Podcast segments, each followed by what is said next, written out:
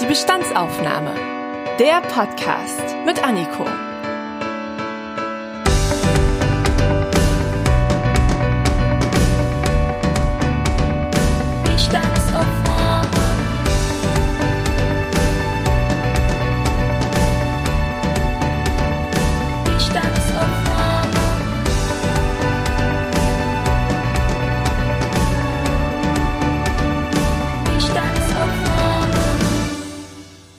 Trommelwirbel, es ist wieder soweit. Ihr bekommt eine neue Bestandsaufnahme. Und wir befinden uns immer noch in der großen Pflegenotstandreihe. Wusstet ihr, dass 2020 rund 53.600 Menschen in die Pflegeausbildung gestartet sind? Und rund 17 Prozent von ihnen waren über 30 Jahre alt. Das macht in Anbetracht des aktuellen Fachkräftemangels doch schon mal Hoffnung. In der letzten Folge habe ich ja mit einem jungen Menschen aus der Pflege sprechen können. Das war Daniel. Der hat sein Pflegestudium in diesem Jahr abgeschlossen und startet jetzt in die Arbeitswelt. Und mit ihm habe ich über die Zukunft der Pflege gesprochen. Und sein Fazit war ja, dass jetzt unbedingt etwas passieren muss. Er hat zwar auch gesagt, dass er sich ein Leben ohne einen Job in der Pflege nicht vorstellen kann, dass er aber im Zweifel, wenn sich nichts verbessert an den Arbeitsbedingungen, in Teilzeit arbeiten würde oder verstärkt in die Politik streben würde, also in Verbände gehen würde oder in Organisationen, um die Menschen in der Pflege zu unterstützen. Aber was das eigentlich genau bedeutet, dieses Prozesse anstoßen, etwas auf der politischen Ebene verändern wollen, das erfahrt ihr in dieser Folge. Der zweite Teil zur Bestandsaufnahme zum Pflegenotstand. Mein Name ist Katrin Blanköster, ich bin 60 Jahre alt und ich erzähle Ihnen wie ich 1983 in einem katholischen Krankenhaus am Niederrhein mein äh, Krankenpflegeexamen beendet habe. Und ich erinnere mich vor allen Dingen daran, dass ich noch zu der Generation gehöre, die von Nonnen äh, weitergebildet wurde. Das ist ja heute eher eine Seltenheit. Ähm, und vielleicht kommen wir da nachher nochmal drauf zurück, ähm, weil die uns natürlich, uns Auszubildende, doch stark geprägt haben, ähm, was Werte und Regeln anging. Und wir waren mit Sicherheit nicht immer einer Meinung. Wenn ich da jetzt mal an Schwester Gerhada denke, ähm, auf der gynäkologischen Privatstation, ähm, da breiten schon Lebensansichten und Berufsansichten aufeinander. Katrin Blank-Köster ist seit 2020 die Vorsitzende des Hamburger Pflegerats. Außerdem bildet sie als wissenschaftliche Mitarbeiterin an der Hochschule für angewandte Wissenschaften in Hamburg die Pflegeexpertinnen von morgen aus. So wie zum Beispiel Daniel aus der letzten Folge. An der HAW gibt es einen Bachelor- und einen Masterstudiengang im Bereich Pflege. Wenn ihr euch dafür näher interessiert, dann schaut doch mal in die Show Notes. Dort findet ihr weiterführende Links. Aber wie ist Frau Blanköster jetzt eigentlich zu dieser Ausbildung als Krankenschwester gekommen und was hat das alles mit dieser Folge zu tun? So einiges. Ich habe 1979 mit einem Praktikum angefangen, weil ich eigentlich Sozialpädagogik studieren wollte und habe mich dann aber recht früh im Praktikum für eine Pflegeausbildung entschieden. Und das möchte ich Ihnen auch gerne sagen. Wir hatten damals 350 Bewerbungen äh, für 24 Ausbildungsplätze. Das ist, ähm, Sie schauen jetzt, ja, das können unsere Zuhörenden vielleicht nicht sehen, dass sie so erstaunt sind. Das war die Situation in den 80ern.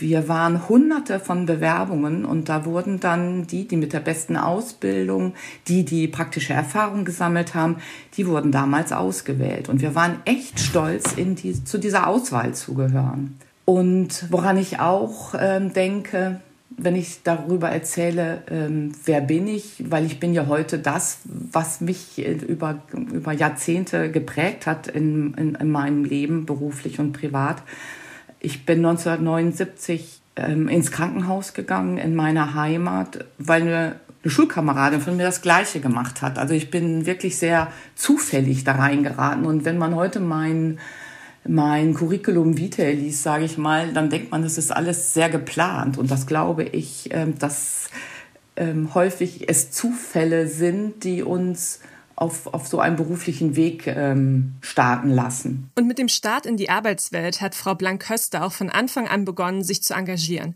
für die Pflege. Sie ist zum Beispiel Mitglied in der Deutschen Gesellschaft für Pflegewissenschaft. Sie geht Probleme aktiv an in Arbeitsgemeinschaften bzw. Arbeitsgruppen und setzt sich als Vorsitzende des Pflegerats natürlich für die Belange von Menschen in Pflegeberufen ein und für alle die, die es noch werden wollen, durch eine gute Ausbildung, sei es durch ein Studium, eine praktische Ausbildung direkt in einer Einrichtung oder auch Weiterbildung oder ein Aufbaustudium. Und wie diese Arbeit aussieht, welche Perspektiven sie auf den Fachkräftemangel hat und welche Erfahrungen sie in den letzten Jahren gesammelt hat, das hat sie mir in diesem spannenden Interview erzählt.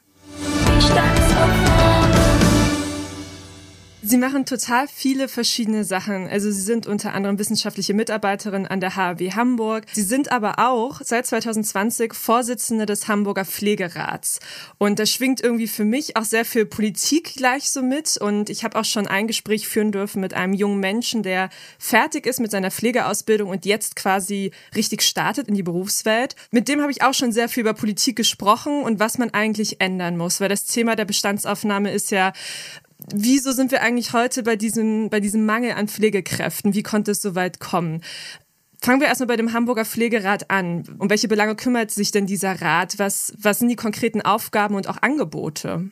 Der Hamburger Pflegerat ist eine, ist, ist die Interessensvertretung unterschiedlichster äh, Berufsverbände und Fachgesellschaften. Ähm, so vertreten wir im Hamburger Pflegerat ähm, genau ähm, diese Themenbereiche auch wieder. Also wir ähm, sind vertreten mit dem ähm, Berufsverband der, ähm, des Pflegemanagements.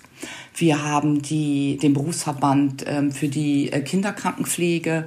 Ähm, wir vertreten im Hamburger Pflegerat die Fachgesellschaft der Deutschen Gesellschaft für Fachkrankenpflege, der Intensivpflege. Ähm, die vertrete ich beispielsweise ähm, und so weiter und so weiter. Also äh, wir vereinen im Moment acht Berufsverbände im, im Hamburger Pflegerat und äh, versuchen darüber dieses, dieses Wir-Gefühl auch wieder zu erzeugen. Also dass, dass äh, Pflegende aus den, ähm, aus den stationären ähm, Altenpflege, Senioreneinrichtungen ähm, dass wir denen eine Stimme geben, aber auch Intensivpflegenden, ähm, äh, Gesundheits- und Kinderkrankenpflegenden. Ähm, wir vertreten die äh, Lehrerinnenverbände äh, und das in, in dieses Konglomerat ist ja das, was Pflege ausmacht. Auf der einen Seite äh, den Bildungsbereich,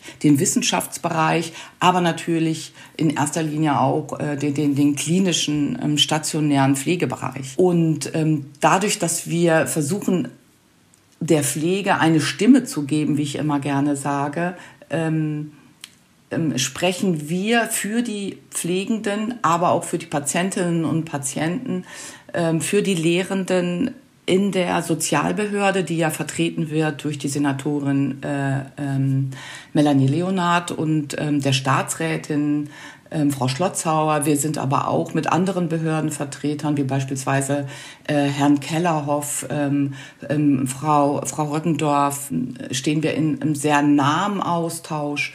Wir sind immer up to date. Also wenn man zum Beispiel, wir haben unsere Homepage jetzt neu aufgebaut, seitdem ich äh, Vorsitzende bin. Ähm, wir versuchen über die Homepage politisch interessierten Pflegenden eine Plattform zu bieten, dass man nicht auf die unterschiedlichsten äh, Berufsverbände erst zugreifen muss, sondern dass wir praktisch dieses Update über den Hamburger Pflegerat äh, anbieten können. Das klingt sehr viel nach Kommunikation, Ansprechpartner sein, in den Dialog gehen. Wie kommt das Ganze dann ins Machen? Also wie werden dann auch Konsequenzen gezogen? Ja, also ähm, man muss sagen, dass wir und das wird im Moment immer mehr. Wir, wir sitzen in zahlreichen Arbeitsgruppen und das hat eventuell, würde ich mal sagen, ähm, Covid mit sich gebracht, aber vielleicht auch, weil ich jetzt als äh, Vorsitzende noch mal ansprechbarer geworden sind. Also wir sitzen zum Beispiel in der Arbeitsgruppe ähm, des Lande, der Landespflegekonferenz, wenn es um Kinder- und Jugendschutz geht. Also das hat sich Hamburg, ähm, ich glaube wie alle anderen Bundesländer auch, auf die Fahne schreiben müssen. Das hat Covid natürlich auch noch mal zutage gebracht, ähm, dass unsere Kinder und Jugendliche äh, einen hohen Schutz erfahren müssen. Und da sitzen wir als Vertreter für die Pflege, also im, im ich als Vorsitzende in einer sektorenübergreifenden äh, Landeskonferenz wo wir uns die Situation anschauen. Und ähm, da habe ich dann eine Ist-Analyse gemacht unter unseren äh, Vertreterinnen und Vertretern, aber auch unter Studierenden der Hochschule. Wie erleben sie praktisch Kinder- und Jugendschutz? Wo sehen sie die größten Probleme beim, beim Kinderschutz? Und wir haben über ähm, die hohe Suizidrate gesprochen Und ähm, wir, haben das, ähm, wir haben das verschriftet, wir haben das ähm, der Behörde zur Verfügung gestellt.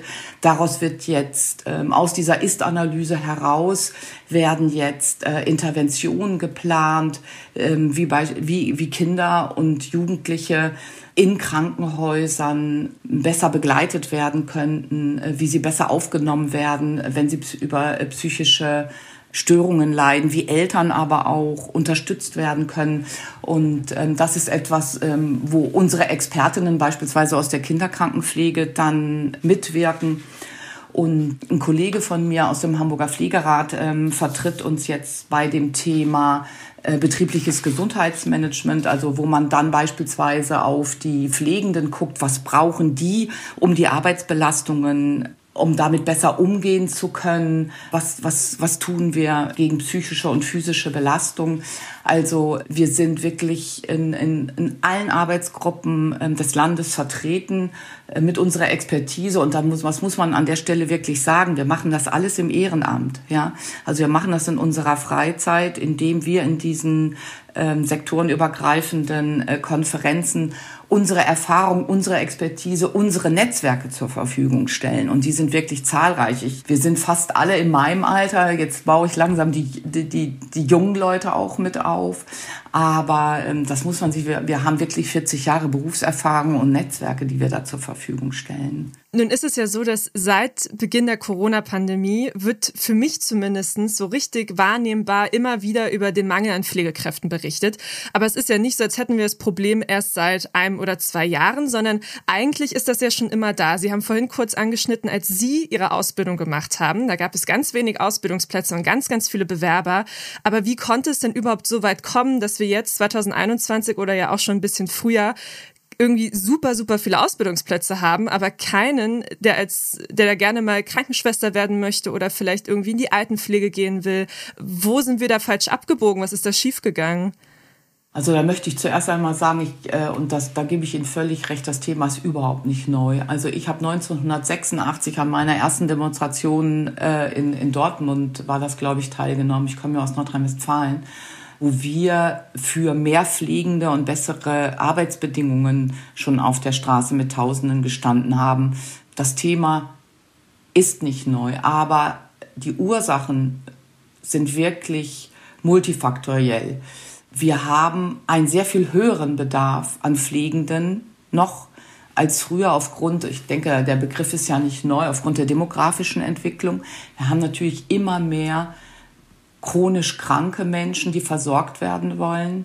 Ähm, wir haben aber auch die Demografie natürlich in, unseren, in unserer eigenen Profession. Also ich bin ja eine klassische Babyboomerin. Ich bin Jahrgang 1960 und ich gehe äh, wie viele andere meiner Kolleginnen und Kollegen in den nächsten sechs bis zehn Jahren äh, gehen wir in die Rente. Und da dieser Beruf natürlich immer auch schon mit körperlichen Belastungen verbunden war, wie schweres Tragen, Heben, ähm, Schichtdienst und so weiter, sind viele meiner Kolleginnen und Kollegen ja gar nicht erst in das Renteneintrittsalter gekommen. Das heißt, die sind früh in Teilzeit gegangen oder sind aus dem Beruf ausgestiegen. Da liegt ein Faktor natürlich und äh, da muss man sagen, da waren die Krankenhausbetreiber, sage ich jetzt mal an der Stelle, Führungskräfte des Management, einfach auch illusionslos. Ja?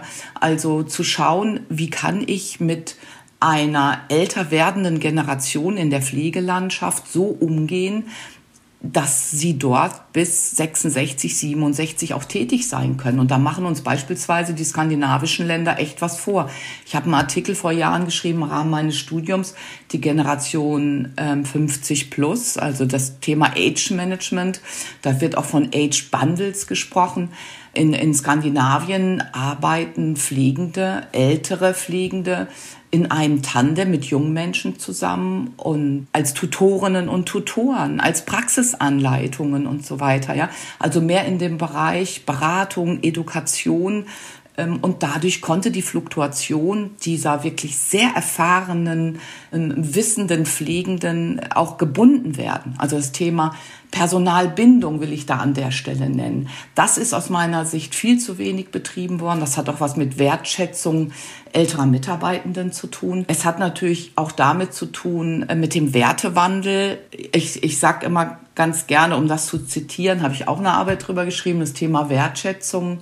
Äh, die Babyboomer leben, um zu arbeiten. Und da identifiziere ich mich ganz klassisch. Die X-Generation, also so die 80er, die arbeiten, um zu leben. Und die Y-Generation lebt beim Arbeiten. Ja?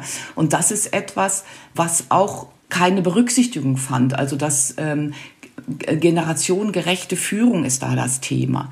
Ähm, diese Generation, von denen ich gesprochen habe, XY und heute äh, Z und, und wie man sie immer alle nennen möchte, ähm, haben ganz andere Bedürfnisse, ähm, die die Krankenpflege, Gesundheitspflege nicht aufgreifen konnte.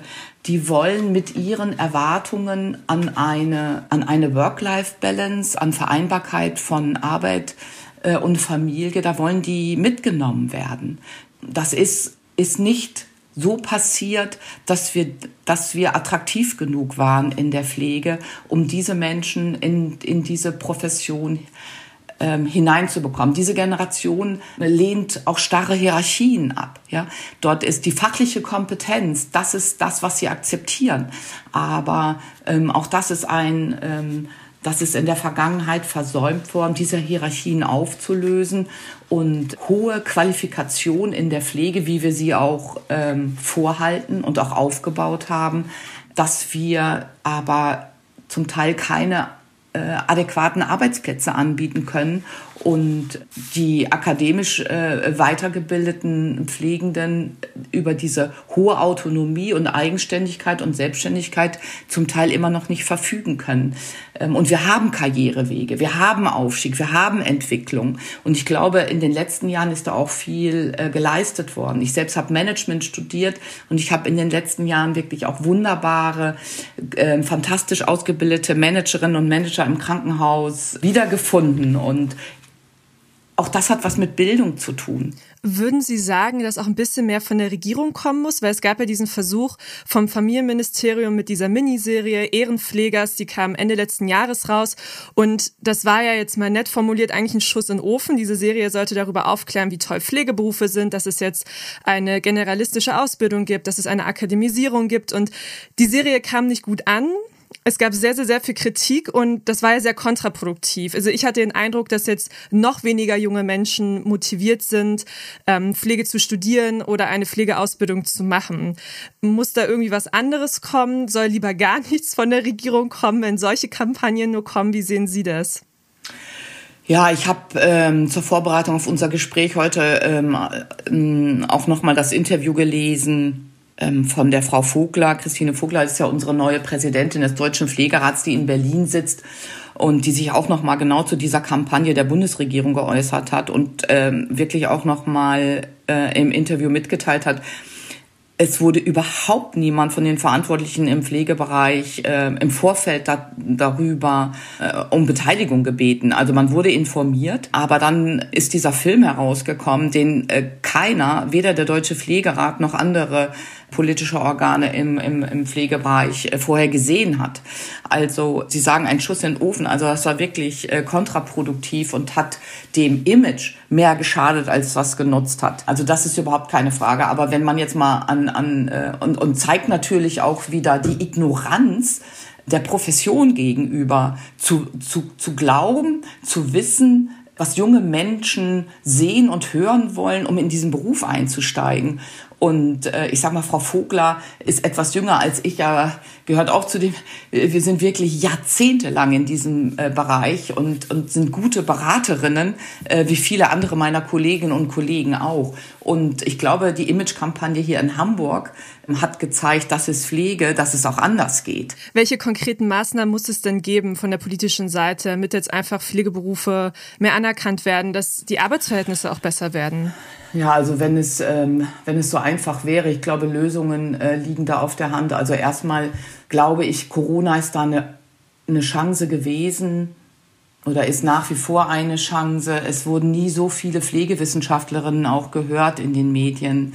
Also es, es finden Menschen jetzt Gehör, wie die Pflegewissenschaftlerin ähm, Frau Professor Dr. Uta Geidis beispielsweise, die ja auch im Wissenschaftsrat der, äh, der Bundesregierung ähm, da nominiert wurde. Das ist für die Pflege eine unglaubliche Chance.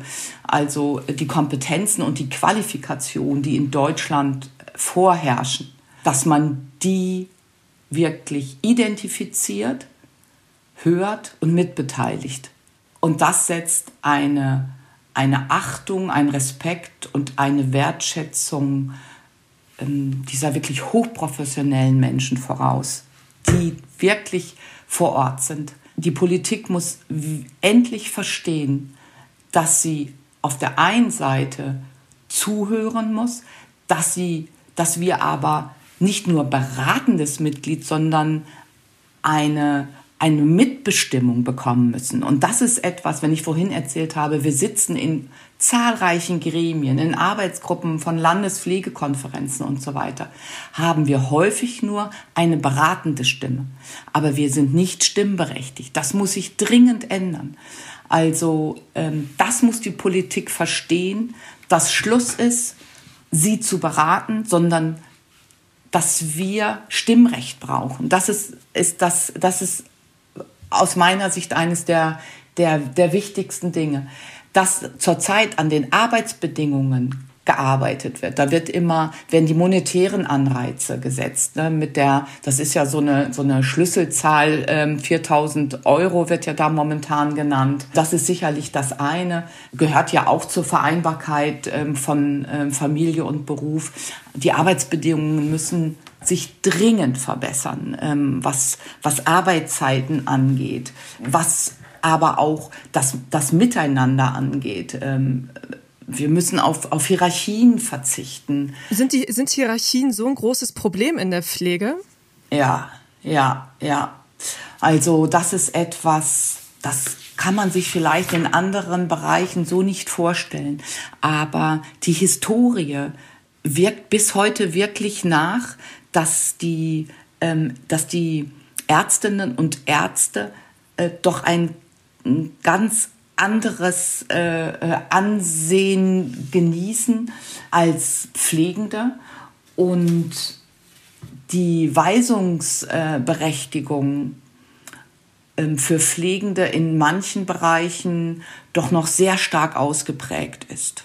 Wir brauchen wirklich junge Menschen, die autonom gemäß ihrer Kompetenzen auch eingesetzt werden dürfen, die ihre Freiräume erkennen. Diesen originären Bereich äh, von Pflege, der schafft ja auch ein, ein Selbstvertrauen und den, den muss ich und das muss ich auch dürfen als Pflegende so einsetzen können, dass mir andere nicht ständig in, meine, in meinen Tätigkeitsbereich reinreden. Und es, es gibt ja, ich sage mal, zahlreiche Professionen im Krankenhaus. Und aus meiner Sicht ähm, oder aus, aus unserer Sicht ähm, brauchen äh, Pflegende äh, viel mehr Möglichkeiten, die Steuerung im Versorgungsprozess äh, verantwortungsvoll ähm, auch ausüben zu dürfen, weil sie sind am nächsten an den Patientinnen und Patienten. Und es kann nicht sein, dass Therapieberufe, ähm, dass Medizinerinnen ständig der Pflege suggerieren, äh, ihr seid alle abhängig von uns und unseren Behandlungsplänen und Pflege gerade in diesen Zeiten der wahnsinnigen Belastung eigentlich immer nur die, die, die Erwartungen und, und Erfüllungen der anderen ausübt. Gibt es, gibt es ein gutes Beispiel? Funktioniert das in anderen Ländern vielleicht schon ganz gut oder vielleicht in anderen Branchen, wo Sie sagen, sowas könnte Vorbild sein? Ich möchte da gar nicht über die Grenzen gehen, sondern ich möchte da gerne in meinem Bereich bleiben. Also ähm, ich bilde ja seit 2013 an der Hochschule für angewandte Wissenschaften in Hamburg Masterstudierende aus in der erweiterten und vertieften Pflegepraxis. Äh, das ist Advanced Nursing Practice, nennt sich das. Wir arbeiten da in Spezialisierung, also intensiv komplex, äh, geriatrisch gerontologisch und onkologisch äh, palliativ. Und ähm, diese Qualifikation auf Master-Ebene, Master of Science ist das, das ist analog internationaler Berufsbilder zu sehen. Das gibt es, also weltweit gibt es äh, die Berufsrolle des Advanced Nurse Practitioner. Die sind mit einer hohen Eigenständigkeit ausgerüstet, einer hohen Verantwortung für einen definiert spezialisierten Bereich. Und ich nenne Ihnen jetzt mal ein Beispiel. Das habe ich, ähm, äh, ich promoviere ja zurzeit und habe auf meiner Forschungsreise, ich, äh, ich forsche ethnografisch, also teilnehmende Beobachtungen und habe mir, wie wir sie in Abkürzung nennen, APNs in einer deutschen äh, Klinik angeschaut. Die habe ich über Tage begleitet und die haben die haben sich spezialisiert auf onkologische äh, Patientinnen und Patienten. Da haben die ihren definierten äh, Tätigkeitsbereich und ich habe eine Sitzung erlebt einer APN, die eine Tumorkonferenz einberufen hat mit Medizinerinnen, mit Ergotherapeutinnen, mit Seelsorgerinnen, mit Sozialarbeiterinnen. Die hat die Sitzung vor zwei Jahren ins Leben gerufen. Äh, der sind alle gefolgt. Sie hat das begründet. Sie hat argumentiert, warum diese Tumorsitzung eine Bedeutsamkeit hat für die onkologisch erkrankten Patientinnen und Patienten hier, wir reden hier ja nicht über einen Selbstzweck, ja. Unser, alles, was wir tun, ist ja unseren Patienten und Patienten. Äh, das ist ja unsere Zielsetzung. Und einmal in der Woche findet die statt. Wie gesagt, die hat sie ins Leben gerufen, initiiert dieses Projektes. Sie organisiert sie, sie führt sie durch. Dort wird ermittelt, welcher Patient, welche Patientin braucht beispielsweise ähm, eine Sozialberatung, wo sind vielleicht finanzielle Probleme, wo hat die Chemotherapie so starke Nebenwirkungen, dass da eine Intervention erfolgen muss. Ja, und ähm, das ist ein Beispiel und das ist mir ganz wichtig in dem Zusammenhang. Wir reden hier von einer hohen Qualifikation, die hier ausgeübt wurde. Äh, diese Person, von der ich spreche, die APN, ist seit 25 äh, Jahren in der Pflege tätig. Sie hat ihren Bachelorabschluss, sie hat ihren Masterabschluss. Sie ist APN, sie ist in einem eigenen Forschungsprojekt in dieser Klinik verortet. Sie führt selbstbewusst, autonom äh, für eine bestimmte äh, Patientengruppe ähm, Interventionen durch. Sie verbindet andere Expertinnen und Experten miteinander. Sie kommuniziert, sie kooperiert, sie arbeitet zusammen.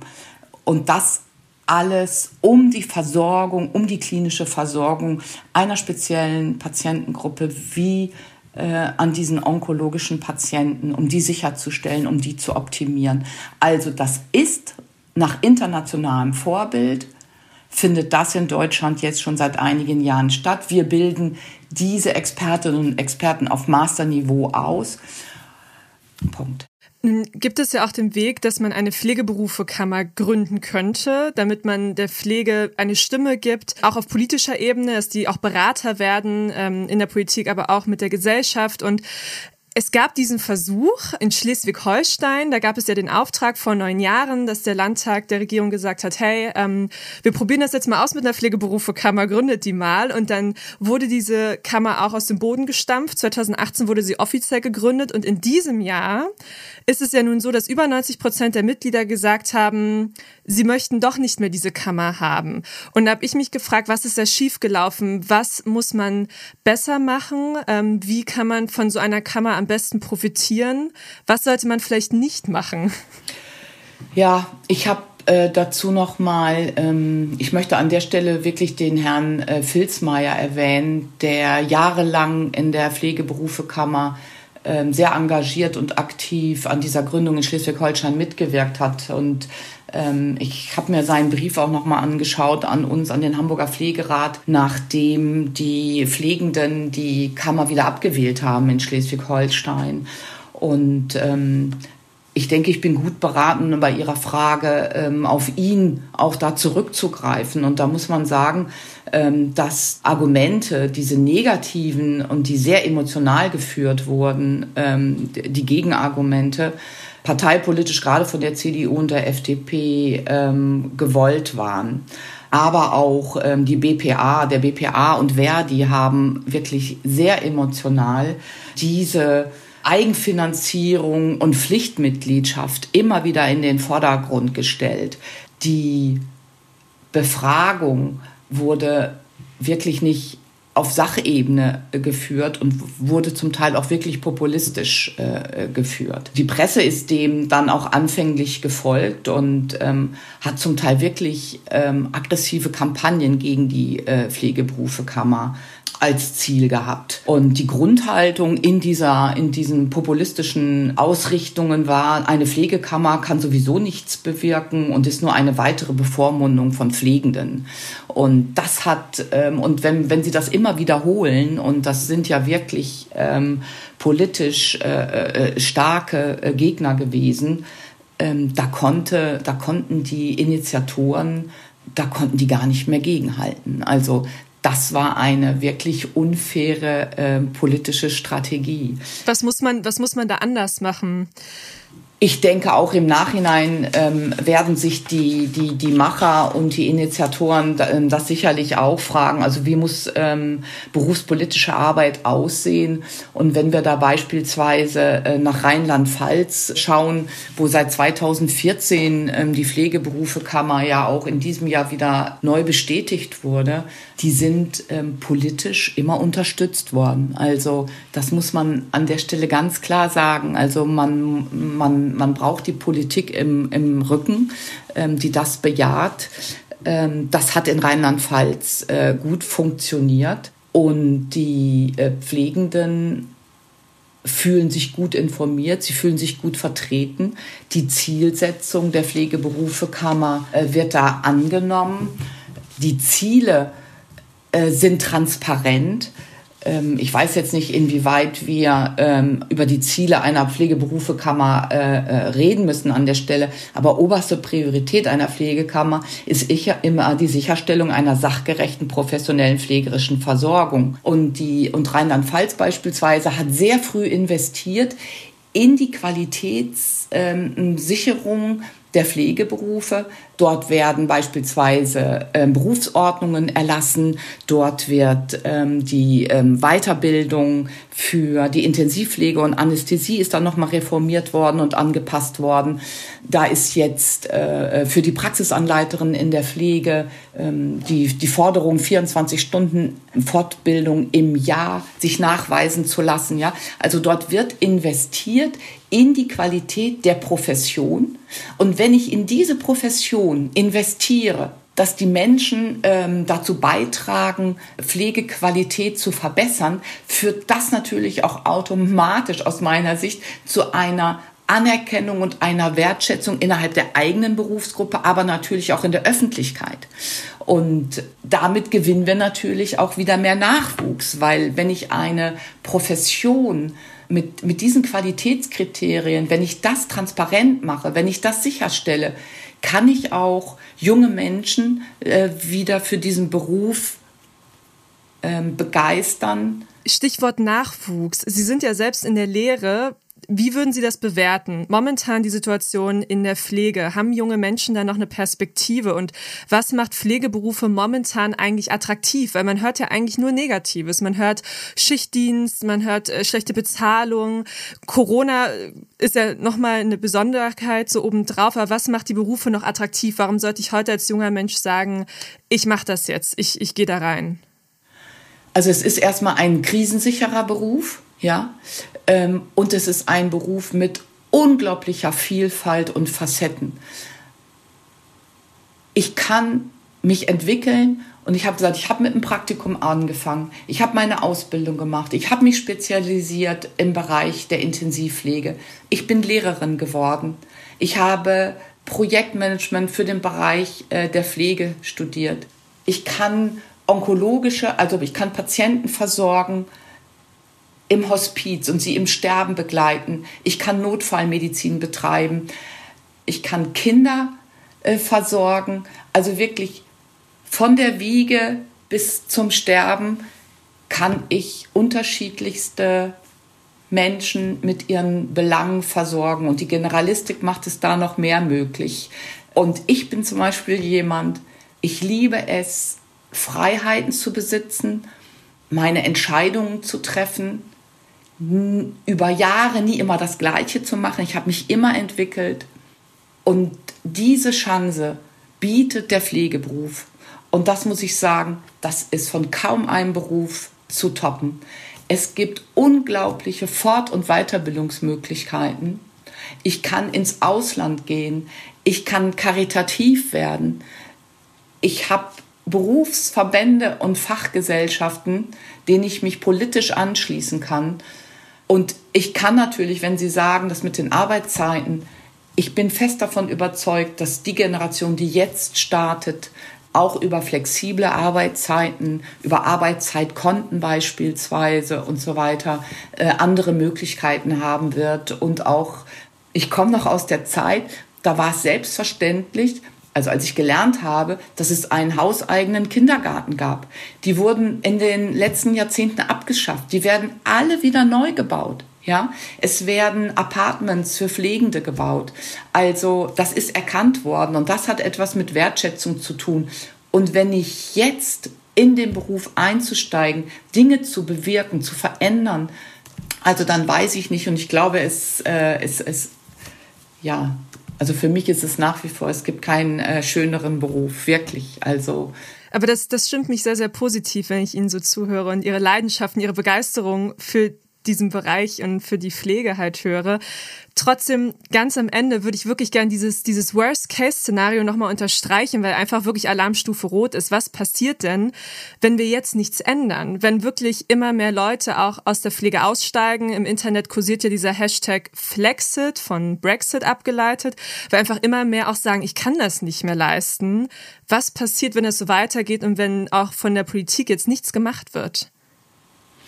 Also um ehrlich zu sein, möchte ich mir das nicht wirklich vorstellen und ich bin da auch eher zuversichtlich und das haben Sie ja auch gerade gehört. Aber ähm, Sie wollen diese Frage ja beantwortet haben und es wird nur also Mangel oder Mängel durch Mangel. Ja. Wir werden Pflegemängel erleben. Das heißt, wir werden Menschen nicht mehr adäquat versorgen können Sie werden ähm, Druckgeschwüre haben. Sie werden verhungern in Pflegeeinrichtungen, weil sie nicht ähm, Essen gereicht bekommen. Sie werden unter Umständen auch aufgrund natürlich von unqualifiziertem Personal ähm, beispielsweise ähm, an einer Schluckstörung eine Aspiration erleiden äh, mit den Folgeschäden. Also ich rede hier von deutlichen Pflegeproblemen, die natürlich ein Worst-Case-Szenario für die Pflegeempfänger selber sind. Und das hat ganz viel damit zu tun, dass wenn wir jetzt nicht in eine hochqualifizierte Bildung investieren, dass wir mit minder qualifizierten, also niedrig qualifizierten äh, Menschen arbeiten müssen, die unter Umständen auch der deutschen Sprache noch nicht gerecht werden. Das ist ein großes Problem. Einige Kliniken ähm, gehen ja ins Ausland und ähm, versuchen dort Menschen für die Pflege zu gewinnen. Ähm, das ist insofern erst einmal alles legitim, ja.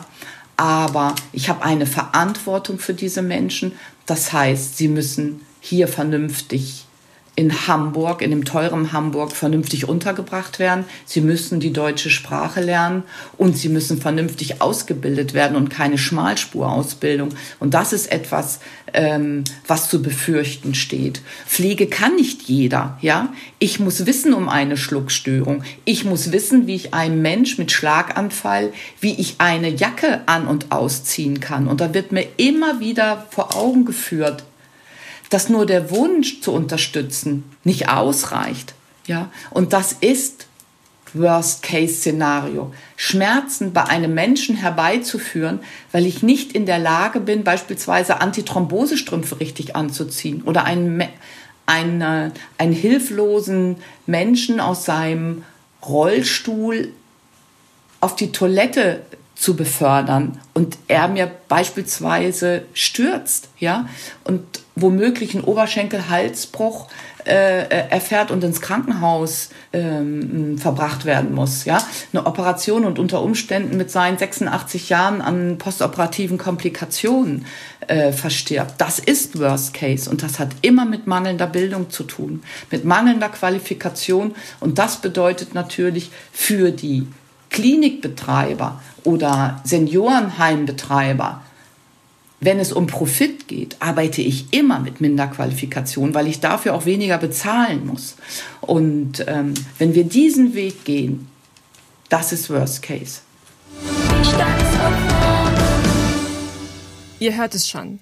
Es ist wirklich wichtig, dass an der stetigen Verbesserung der Arbeitsbedingungen in Pflegeberufen gearbeitet wird. Und Frau Blanköster trägt ihren Teil dazu bei. Es geht hier nicht nur um mehr Geld oder mehr MitarbeiterInnen, es geht um Anerkennung und Wertschätzung dieser Berufe und der enormen Verantwortung, die die Teams jeden Tag übernehmen. Ehrlich gesagt finde ich es ziemlich schlimm, dass seit Jahren ein Fachkräftemangel vorherrscht und erst durch eine Pandemie das Problem bei der breiten Gesellschaft ankommt. Dass erst jetzt PolitikerInnen sich dazu äußern und Medien erst jetzt wirklich groß darüber berichten. Pflege geht uns alle an, das dürfen wir auf gar keinen Fall vergessen, Allein weil wir zum Beispiel alle mal krank werden und dann Hilfe brauchen. Das Thema darf also nicht aus dem Fokus geraten, auch wenn es dank Impfung uns hoffentlich bald gelingen wird, die Pandemie Stück für Stück hinter uns zu lassen. Und deshalb geht es hier auch weiter in der Bestandsaufnahme. Ich möchte als nächstes wissen, wie ein erfahrener Pfleger auf seine Arbeit schaut, wie oft man im Arbeitsalltag über den Ausstieg nachdenkt und ob die aktuelle Präsenz der Pflege in den Medien auch wirklich etwas bringt. Seid ihr dabei? In vier Wochen gibt's hier die nächste Folge und vorher bekommt ihr natürlich wie immer Hintergrundinfos in den Shownotes dieser Folge und auf dem Instagram-Account der Bestandsaufnahme. Schaut mal vorbei, lasst uns in einen Austausch treten. Ich freue mich auf euch.